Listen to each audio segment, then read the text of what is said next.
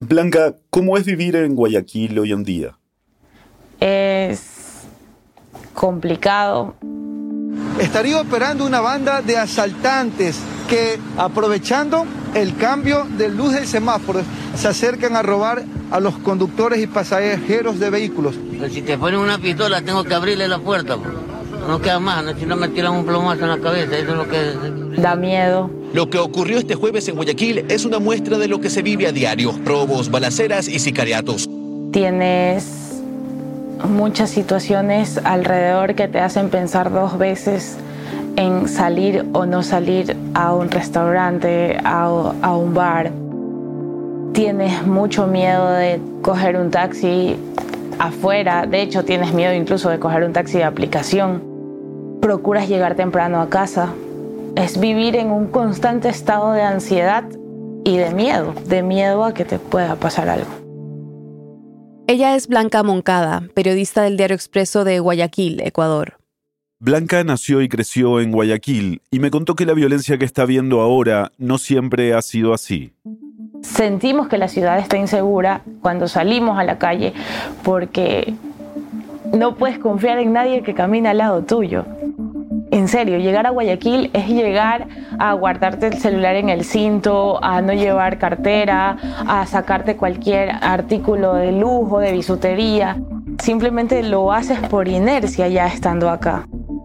Es como, de hecho, si te llegan a robar, te dicen, ah, pero bueno, tenías allí afuera todo a la vista, obviamente te van a robar. Entonces, esa naturalización de la delincuencia a mí sí me preocupa mucho como ciudadana de esta ciudad, más que como periodista.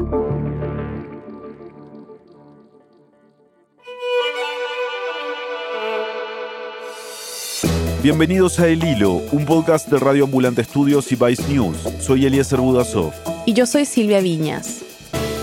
Guayaquil es el epicentro de una escalada de violencia en Ecuador. Allí los homicidios se han duplicado con respecto al año pasado. Y el aumento ha sido evidente en los últimos meses. El número de homicidios en agosto fue de 55 y el de septiembre 178. Hoy, Guayaquil es el ejemplo más crudo de una situación crítica que se vive en todo el país y también de un proceso de años que ha cambiado el rol de Ecuador en el tráfico mundial de drogas. Es 5 de noviembre de 2021.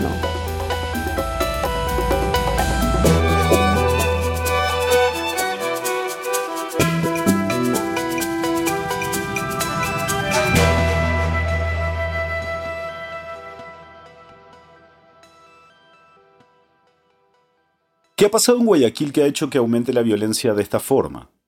Han pasado muchas etapas complejas después de la pandemia tienes unos niveles de desempleo muy altos. La pandemia dejó a más del 67% de la fuerza laboral en Ecuador desempleada o en condiciones precarias. Quito es la ciudad con el mayor índice de desempleo, seguida por Guayaquil. Y tienes en contraparte el crecimiento del narcotráfico que está casi que en todos los barrios. En el próximo segmento vamos a hablar más sobre el rol del narcotráfico en todo esto. Pero por ahora, lo que tienen que saber es que hasta hace no mucho, Ecuador era un país tranquilo que nunca se imaginó llegar a tener los altos niveles de violencia de su vecino Colombia, y mucho menos verse involucrada en el narcotráfico. Pero estar en el medio de dos grandes productores de drogas, Colombia y Perú, ha llevado al país a formar parte de esta industria, y por lo tanto a sufrir las consecuencias tienes como dos frentes de la delincuencia. El microtráfico de drogas con todo lo que representa en los barrios de Guayaquil y de sus ciudades aledañas y por el otro costado el desempleo que también está golpeando muchísimo a los barrios más pobres. Entonces, imagínate a pequeños pequeños en serio, adolescentes de entre 12 y 17 años adictos a una droga que acá se llama la H, que se desesperan y empiezan también a robar en los barrios. Y eso es lo que está pasando. La H, una droga a base de heroína, cafeína y diltiazem, una sustancia que se usa para tratar la hipertensión. La venta de drogas también ha hecho que las bandas se peleen cada vez más por ganar territorio y se matan entre ellos. Por eso también observas un alto índice de sicariato en lo que comprende la zona 8 del Ecuador que contempla los cantones Guayaquil, Durán y San Borondón. Entonces Tú allí tienes una zona roja. Guayas es la provincia con más nivel de delincuencia y de sicariato y Guayaquil y Durán son los cantones en donde más acontece este tipo de criminalidad. Según el gobierno, más del 70% de las muertes violentas que ocurren en la provincia de Guayas, cuya capital es la ciudad de Guayaquil, están relacionadas al tráfico de drogas. Nada más en Guayaquil se han registrado al menos 591 asesinatos hasta el mes de septiembre. Hay dos casos recientes que conmocionaron a la ciudad. Uno fue la muerte de un niño, Sebastián. El pequeño Sebastián de 11 años de edad recibió cuatro disparos mientras se encontraba con su familia en una heladería. El lamentable suceso se produjo durante un cruce de balas cuando se cometía un atraco. El otro fue el asesinato del velocista olímpico Alex Quiñones. El atleta olímpico Alex Quiñones fue asesinado en la ciudad de Guayaquil. Según los testigos, los criminales se habrían hecho pasar por agentes de la Policía Nacional y dispararon varias veces contra el atleta y otro acompañante para después huir con rumbo desconocido. Pero en Guayaquil, las muertes violentas no solo ocurren en las calles de la ciudad. Hubo una masacre en donde hubo más de 100 muertos. Un nuevo capítulo oscuro en Ecuador. La crisis penitenciaria en el país se agrava con otro enfrentamiento entre presos en una cárcel de Guayaquil. Estamos hablando de la cárcel de Guayaquil, la cárcel provincial. Este motín se dio porque varias bandas estaban compitiendo por tomar el control de un pabellón del penal. Pero no es que todos los que fallecieron estaban necesariamente relacionados con el narcotráfico. Tres de cada diez personas en Ecuador están presas por microtráfico y además Muchas de las víctimas de este motín eran delincuentes comunes. Gente que había cometido un delito menor. Imagínate el caso de un chico que hurtó las sillas de una escuela para poder consumir droga, lo que te explicaba, y fue decapitado. Y es solamente una muestra de lo que está pasando dentro. Adentro se encontraron cadáveres con impactos de bala, desmembrados y también destrozos en el edificio por las detonaciones de granadas. El brote de violencia ha evidenciado la crisis carcelaria en el país. Solo en este año han sido asesinadas más de 220 personas. Y no fue el primer incidente. Este es el tercer motín que se registra en una cárcel de Ecuador en lo que va del año. Los otros dos fueron en febrero en varias cárceles del país y en julio. Y esta semana en la cárcel de Guayaquil se registraron cuatro tiroteos que dejaron tres muertos. Aquí lo que es necesario puntualizar es la necesidad de que el gobierno de la República tome la batuta por fin del tema carcelario. Porque ellos salen a decir en boletines de prensa, en ruedas de prensa, que todo está bajo control y a la mañana siguiente hay una nueva balacera o un nuevo intento de motín. Entonces esto deja claro que no está todo bajo control. Deja claro que no está todo bajo control el hecho de que se hayan encontrado plantas de marihuana dentro de las celdas. Y bueno, no hablemos de las armas, del alcohol, de toda la droga que se encontró. Entonces, cuando tienes un nivel bajísimo de vigilancia, un nivel en el que puedes conocer que presuntamente todo tu personal adherido a la seguridad carcelaria está siendo comprado por las bandas, obviamente necesitas armar estrategias. Y entiendo que ha habido acercamientos ya con algunas organizaciones internacionales para asesorar al gobierno, pero el problema es muy, muy de fondo, Eliezer. Eso te iba a preguntar, digamos, ¿cómo había reaccionado el gobierno a la violencia? No, no solamente a la violencia de las cárceles, sino a la violencia también que se está viviendo en Guayaquil. Mira, han sido como manotazos, intentos de decir que algo se está haciendo. Se decretó un estado de excepción luego de ciertos crímenes a ciudadanos comunes que impactaron muchísimo. Entre ellos, la muerte de Sebastián, el niño de 11 años que mencionamos antes. Estado de excepción en todo Ecuador. El problema de la inseguridad ha pasado a ser una urgencia para el Ejecutivo de Guillermo Lazo. Todos los sectores sociales y políticos debemos trabajar en absoluta unidad, porque en las calles del Ecuador hay un solo enemigo, el narcotráfico. Pero declara estado de excepción en un escenario complejísimo para él, que está envuelto en la investigación de los Pandora, que tiene a la Asamblea en contra de su gobierno y de su plan de gobierno a nivel de financiamiento y que tenía ya a los grupos sociales avisando sobre posibles plantones. Entonces es necesario que se entienda esta parte porque cuando llega el estado de excepción por la inseguridad, simplemente viene acompañado de todo este escenario. Y esto ha causado un poco de confusión, porque hubo quienes pensaron que el estado de excepción se dictó no por la inseguridad, sino por marchas y protestas. Es que hace una semana, distintos movimientos sociales salieron a las calles para exigir el congelamiento del precio del combustible, que desde el año pasado ha ido aumentando mensualmente. Entonces, teniendo este escenario, tienes un gobierno que declara estado de excepción y que pone a militares a resguardar la calle. Pero en el mismo sentido, pues el crimen la delincuencia en la acera no se ha detenido absolutamente para nada y lo vemos desde lejos como un plan sin plan. No hay una situación integral e interinstitucional que digas, ok, mis autoridades están trabajando. De hecho, encuentras a municipios haciendo mesas técnicas de manera aislada, tienes al gobierno haciendo lo que puede y al final no hay nada tácito.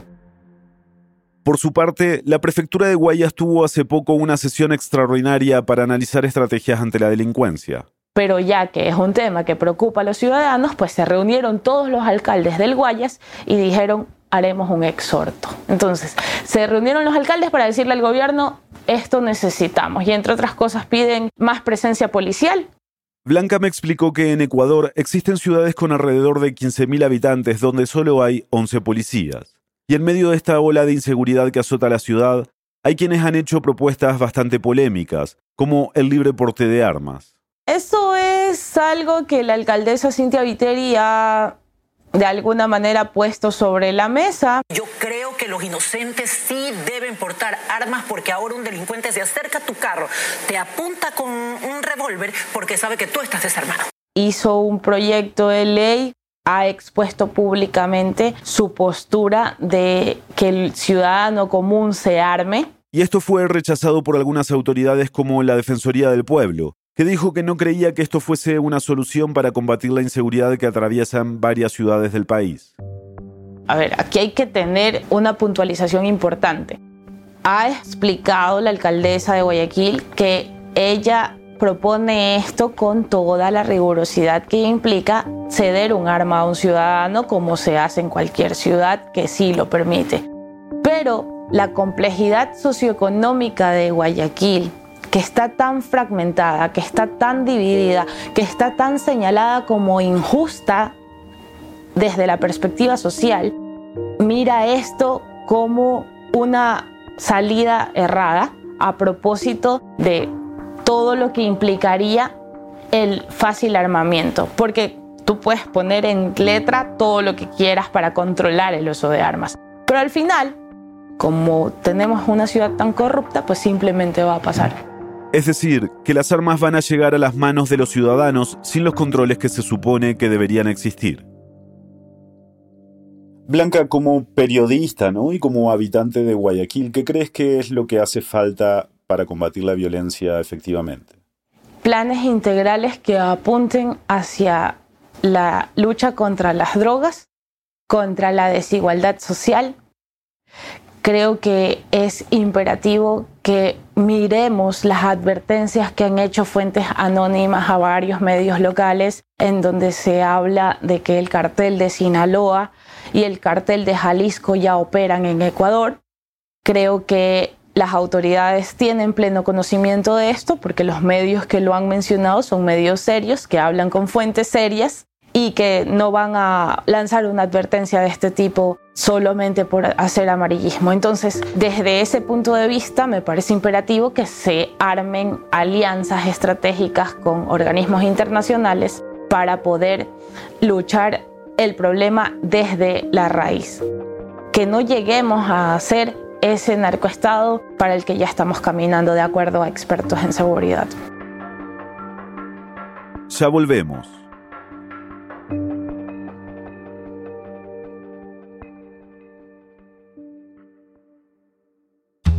Hola, soy Denis Márquez, editora digital de El Hilo. Sabemos que los titulares no son suficientes para comprender América Latina y queremos ampliar la conversación contigo. Mi colega Desiree Yepes, periodista y verificadora de datos de este podcast, escribe para ti un boletín semanal. Todos los viernes recibirás una cuidadosa curaduría de artículos, cifras, videos y una selección de las noticias más importantes para profundizar en el tema del episodio. También resaltamos la buena noticia de la semana, te recomendamos algo y más. ¿Te interesa? Suscríbete en el hilo.audio slash boletín. Estamos de vuelta en el hilo. Arturo, ¿qué hay detrás de esta escalada de violencia en Ecuador? O sea, ¿qué crees que tenemos que saber para entender lo que se está viviendo ahora mismo? Bueno, se enmarca en un contexto del aumento del narcotráfico y de una dinámica distinta en la que ha entrado el Ecuador en toda esta cadena del narcotráfico a nivel internacional y regional. Él es Arturo Torres. Dirijo el portal de investigación periodística Código Vidrio y básicamente los últimos años me he especializado en temas de corrupción, crimen organizado y frontera norte. Arturo ha estado investigando el narcotráfico desde finales de los 90. En ese momento, Colombia estaba en medio de uno de sus varios intentos por llegar a un acuerdo de paz con las FARC. Entonces, yo empecé a seguir todo el fenómeno de las FARC y la frontera y su influencia en Ecuador vinculado siempre con el tema del narcotráfico por el financiamiento que siempre recibían y reciben ahora los grupos disidentes del narcotráfico y por lo tanto desde el año 2000 empecé a seguir de manera detallada todos estos fenómenos conectados con crimen organizado, guerrilla, narcotráfico, bandas en las cárceles y todos los delitos conexos. Y lo que ha encontrado Arturo es que en los últimos dos años la violencia en Ecuador ha ido escalando por varias razones empezando por esta dinámica distinta que Arturo mencionaba. En el caso de ser los vecinos, nosotros de, Colombia y también de Perú, estamos en el medio de dos países que producen cocaína, pero sobre todo la cocaína que llega al Ecuador es proveniente de Colombia y por lo tanto Ecuador vive este fenómeno de ser inicialmente un país de paso desde los años 90, sostenido el 2000 ya con más fuerza, con un cartel que es preponderante, que es el cartel de Sinaloa, y desde el 2010 en adelante ya empiezan a, llegar otros carteles y representantes de otras organizaciones criminales de europeas vinculadas al narcotráfico. Con la llegada de más carteles, en los últimos 10 años Ecuador pasó de ser un país de tránsito a un centro importante del narcotráfico. Y Arturo me explicó que las bandas que trabajan para los carteles como sus brazos armados son las que ahora se están enfrentando en las cárceles y también en las calles para controlar el microtráfico. También ha crecido el microtráfico a nivel nacional en varias ciudades y eso explica la rivalidad y la violencia, pero también un fenómeno nuevo que es importante destacar es que mucha de la droga que tenía que salir durante la pandemia se estancó, se quedó como estacionada en muchas caletas que les llaman. Las caletas son lugares donde se almacena la droga hasta que se envía a su próximo destino. Y esa droga solo empezó a salir después y todavía no logra salir. Ese es uno de los temas fundamentales que nos ayuda a entender por qué, por ejemplo, hay grandes capturas de drogas no ni siquiera en transporte, llevando la droga por el mar o por avionetas, sino en casas, en sitios de, acopio porque la droga está ahí, acopiada durante muchos meses y debe ser vigilada, debe ser resguardada, hay una cadena logística que está detrás. Y eso también es otro de los factores que ha desatado todo este fenómeno en Guayaquil, especialmente porque en la provincia de Guayas es donde hay muchas caletas. Pero Ecuador no solo mueve y almacena droga que llega de sus vecinos, la cocaína ahora también se produce ahí. Ahora es un país donde también hay, sobre todo en las provincias de la frontera, en sucumbíos, hay laboratorios, es decir, ahí en los laboratorios se procesa la cocaína y se transforma la pasta, la base, en clorohidrato de cocaína de alta refinación y también tú encuentras plantaciones en Ecuador, ya se han encontrado permanentemente los dos últimos años plantaciones de hoja de coca, refinerías donde se refina petróleo para producir gasolina entonces, este fenómeno que se vivía directamente en Colombia ahora ya está trasladado a la frontera con Ecuador. ¿Qué pasó para que Ecuador pasara de ser un país de tránsito a ser un país que almacena y después procesa y distribuye la droga. Ya, esto tiene una explicación más de fondo y más estructural que tiene que ver con todas las decisiones que se tomaron desde la llegada del gobierno de Rafael Correa al poder. Hablo del año 2007, que lo único que hacen es favorecer al crimen organizado y al narcotráfico. Especialmente al cartel de Sinaloa. En el año 2007, una avioneta del cartel de Sinaloa estuvo varada en el hangar presidencial durante una semana. ¿sí? Ese es como un dato que nos ayuda a entender qué empezó a pasar cuando se toman este sinnúmero de decisiones que básicamente tienen que ver con desmantelamiento de la unidad de investigaciones especiales, que era la unidad de élite que básicamente golpeaba de manera sistemática al narcotráfico y a las FARC, en coordinación con Estados Unidos en el intercambio de información. Antes de la llegada de Correa al poder, Ecuador hacía operaciones coordinadas contra el narcotráfico con Colombia y Estados Unidos. Ese intercambio de información entre los tres países ayudaba a ubicar cuándo salía la droga, cuándo llegaba, pero la cooperación con Colombia y Estados Unidos se acabó bajo el gobierno de Correa. Luego se desmantela el sistema de inteligencia, se conforma otro sistema que tiene que rendir cuentas al poder político. O sea, se crea un sistema de inteligencia que obedece al gobierno de Correa y que según Arturo captura drogas, pero no rompe las estructuras del tráfico de drogas. Arturo me explicó que durante el gobierno de Correa la narrativa era que el único problema en Ecuador era el microtráfico.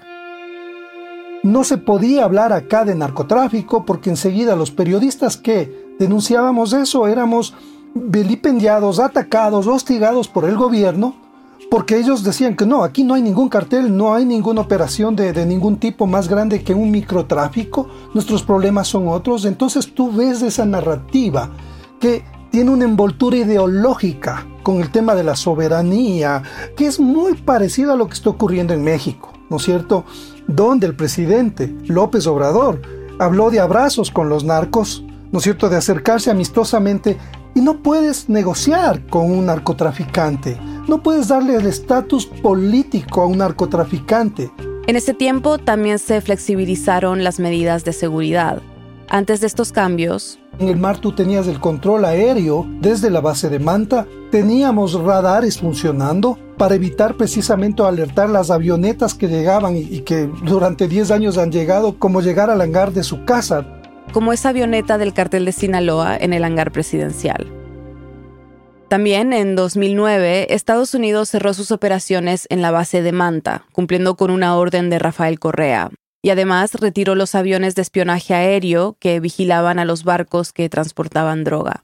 Eso se acabó y fue reemplazado por drones israelitas pequeños de la Armada. Seis drones que operaron poco tiempo. Porque luego ya no compraron los repuestos. Y por años Ecuador no tuvo radares marinos, porque los radares que contrataron de China no funcionaban.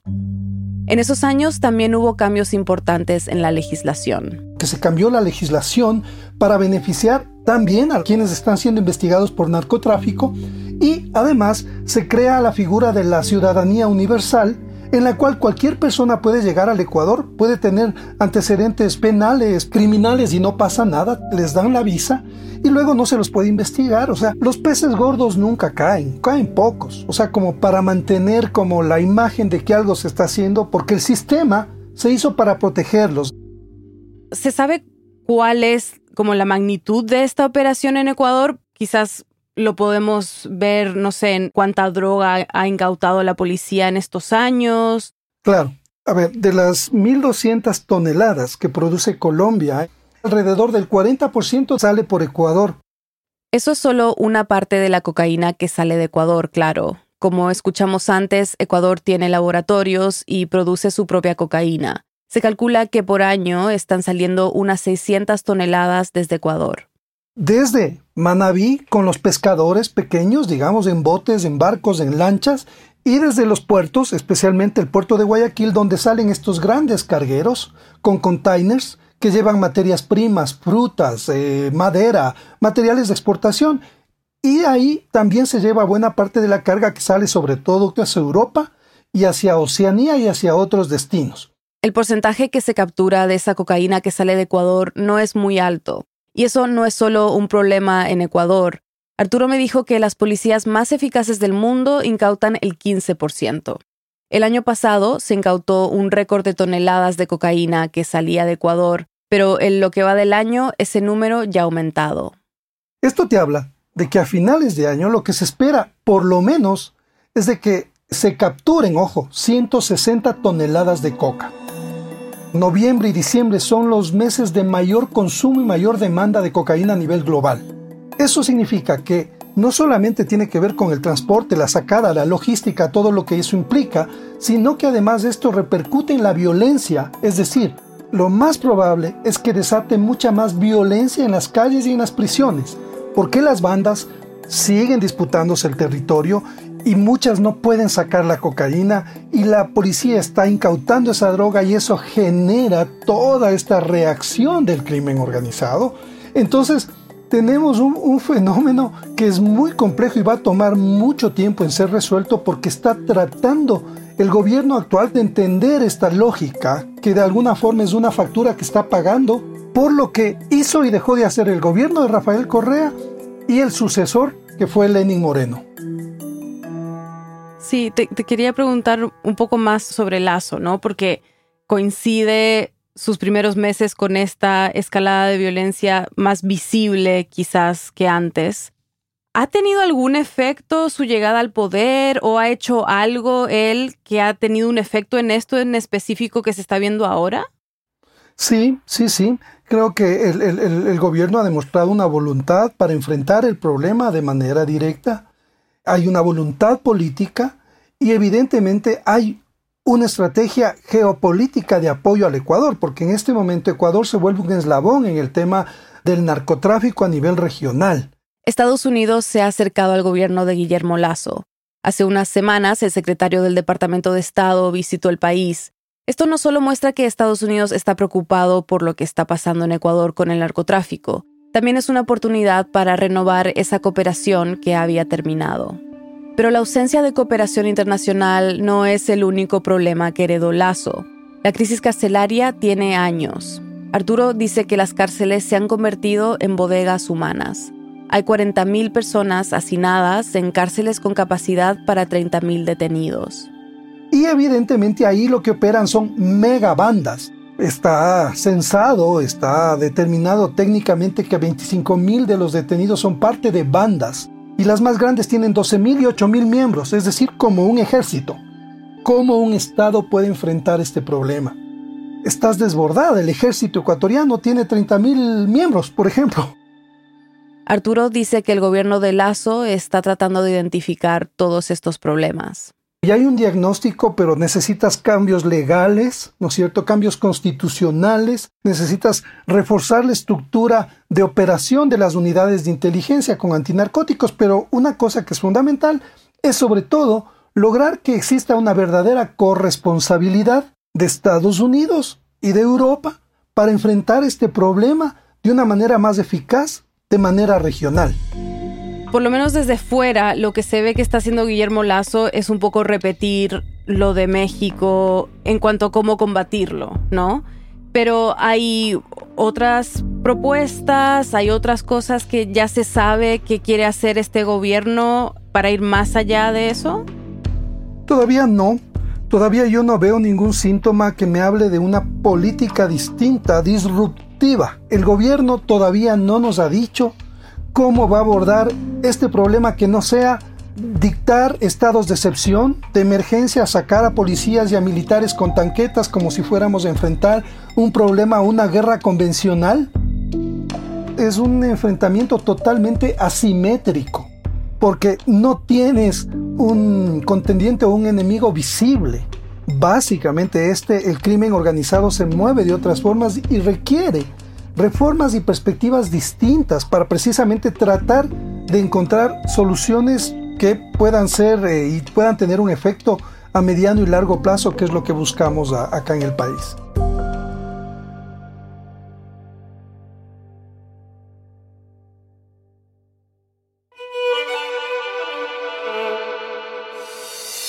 Este episodio fue producido por mí, Inés Renique, y por Mariana Zúñiga. En el hilo somos Silvia Viñas, Eliezer Budasov, Daniela Alarcón, Daniela Cruzat, Denise Márquez, Elías González, Desire Yepes, Paola Leán, Xochitl Fabián, Camilo Jiménez Santofimio y Carolina Guerrero. Nuestro tema musical lo compuso Pauchi Sasaki. Parte de la música de este episodio fue compuesta por Remy Lozano. El Hilo es un podcast de Radio Ambulante Studios y Vice News. Gracias a quienes se han unido a Deambulantes, nuestras membresías. Dependemos de miembros como ustedes para garantizar el tipo de periodismo que hacemos en el hilo. Si este podcast te ayuda a entender mejor lo que ocurre en América Latina, considera hacer una donación hoy. Sin importar el monto, tu contribución nos ayudará a garantizar nuestro periodismo riguroso e independiente. Súmate tú también en elhilo.audio slash apóyanos. Muchas gracias. Y para estar al tanto de las noticias más importantes de la región y de cómo se desarrollan esta y otras historias que cubrimos, síguenos en nuestras redes sociales. En Twitter y en Instagram nos encuentras como El Hilo Podcast. Gracias por escuchar.